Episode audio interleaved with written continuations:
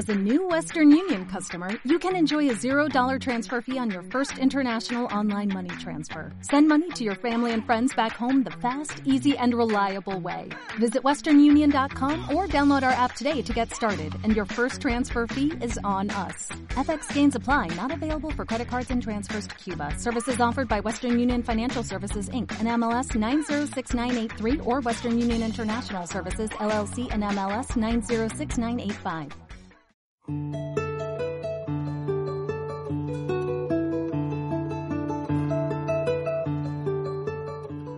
Ya hablamos de muchas mujeres que nos dejaron un mundo distinto.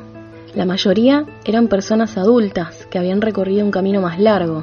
¿Y qué pasa con los jóvenes que todos los días también están haciendo cosas importantes, pero que, sin embargo, no se reflejan tanto?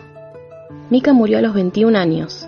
En realidad no murió, la asesinaron. Fue víctima de un femicidio, que es un crimen que se comete contra una mujer por el hecho de ser mujer. Sí, es difícil decirlo, pero es importante contarlo desde un principio, porque fue noticia en muchos medios de comunicación. Aunque la idea de este libro es que no nos quedemos solo con eso, sino con lo que Mika fue, la niña que se trepaba a un árbol casi antes de caminar, la que ayudaba a poner cemento en el piso de la casa que construía su familia, la que prefería las aventuras a las muñecas, una gran estudiante que estaba siempre dispuesta a ayudar a las y los demás. También fue una militante, la adolescente que le hizo frente a las injusticias, siempre colectivamente, con otras y otros jóvenes como ella. Destinaba muchas horas para cambiar la realidad en los barrios más pobres. Mika nos dejó una huella para seguir caminando, para que entre todas y todos podamos seguir construyendo el mundo lindo que ella soñó.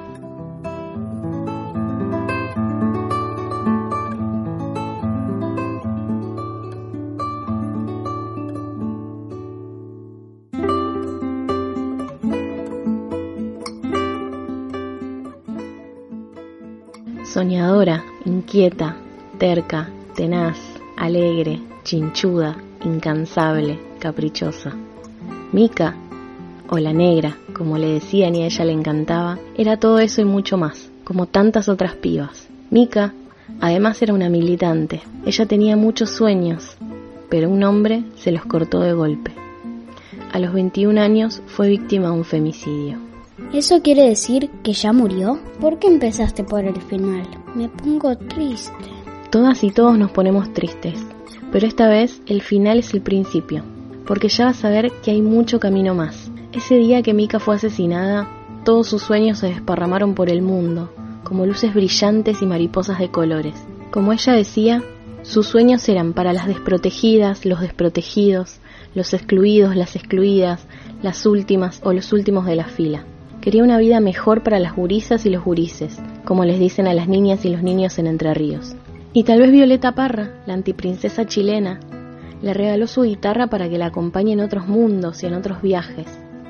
Una guitarra para tocar, cantar y llevar siempre abrazada. Micaela García nació el 9 de agosto de 1995 en Concepción del Uruguay, en la provincia de Entre Ríos. Ese día hacía mucho frío y antes del parto, Andrea, su mamá, caminó muchas horas por la plaza y el centro. ¿Será por eso que de grande Mica caminaba tanto para hacer todo lo que quería hacer? Iba de acá para allá incansablemente. Los primeros meses vivieron en una casa muy alejada de la ciudad. Mica decía que vivía en el campo así que la negra andaba arriba de los árboles casi más que en el suelo, libre y rodeada de aventuras. A los once meses, mientras se mudaban a la casa familiar, daba sus primeros pasos entre cajas y amistades de su mamá y su papá que la cuidaban y alentaban. ¿Será por eso que siempre le gustó estar rodeada de gente? A esa casa la fueron construyendo Andrea, Yuyo, su papá, y el abuelo Coco. Levantaron paredes, hicieron pisos. ¿Y qué hacía Mica mientras tanto? ¿Jugaba a las muñecas? Claro que no. Esa niñita ya andaba para todos lados en medio de ladrillos y cemento. No quería quedarse afuera de la acción. Quería ayudar en todo. Así que le dieron una cuchara y un caño para hacer el piso de lo que más tarde sería el patio. Toda una obrerita. Y también andaba bailando. Amaba la música. Y con la casa construida también llegaron los hermanos, Ayrton, Alejo y Jano. Ellos fueron compañeros de juegos, pero también molestaban a su hermana mayor. tanto que se escapaba arriba de los techos para hacer la tarea. La negra siguió creciendo en esa ciudad pequeña donde siempre corría descalza, donde el olor a tierra mojada se sentía después de cada lluvia, donde el árbol era la choza preferida a la hora de los juegos, donde colgarse de la soga de tender la ropa le provocaba unos cuantos chichones. Porque le gustaba mucho treparse y colgarse por todos lados, empezó a entrenar gimnasia aeróbica deportiva. Y tanto se esforzó que fue campeona nacional a los 11 años. ¿Y cómo le iba en la escuela?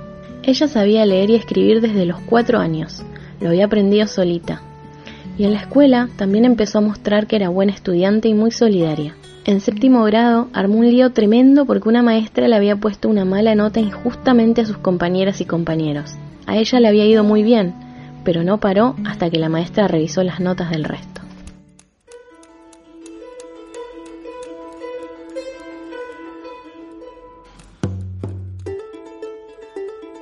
¿Por qué una persona quiere ser militante?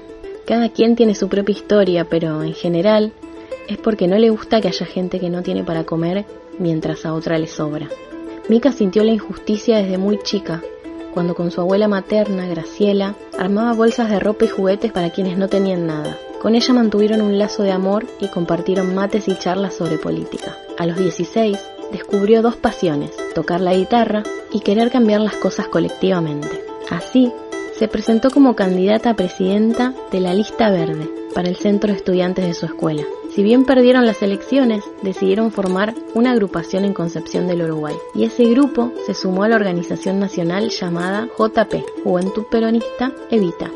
¿Evita? Me parece que a ella la conozco. Sí, porque fue una mujer muy importante en la historia. Era Eva Duarte de Perón y se dedicó a mejorar la vida de las personas más humildes. Por eso Mica la admiraba mucho. ¿Sabías que el último tatuaje que se hizo era la firma de Evita y hay personas que hoy dicen que Mika era la heredera política de Evita. Cuentan que Mika respondía mensajes a toda hora, que estaba siempre en grupo pensando algo nuevo y que organizaba actividades y pintaba paredes. Hacía todo eso mientras estudiaba el profesorado de educación física, porque era también una manera de acercarse a las niñas y los niños para enseñarles a crecer libremente.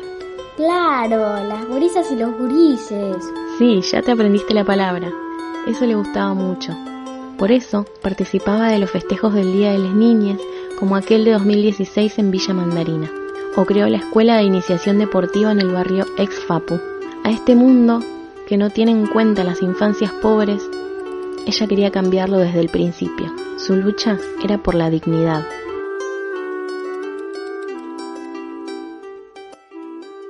En los profesorados de educación física hay una tradición que agrupa a cada estudiante en una tribu.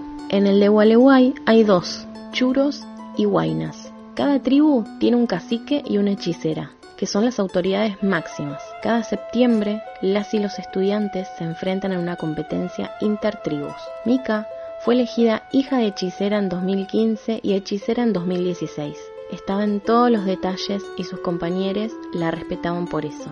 ¿Y ganó la tribu Guaina? La verdad es que perdieron dos años seguidos y a Mika no le gustaba nada. Ya estaba pensando a quién incorporar para tener un mejor equipo. Su mamá, Andrea, me contó que siempre le gustaba ganar y se ríe porque dice que Mika nació 12 días antes para llegar primera a todo.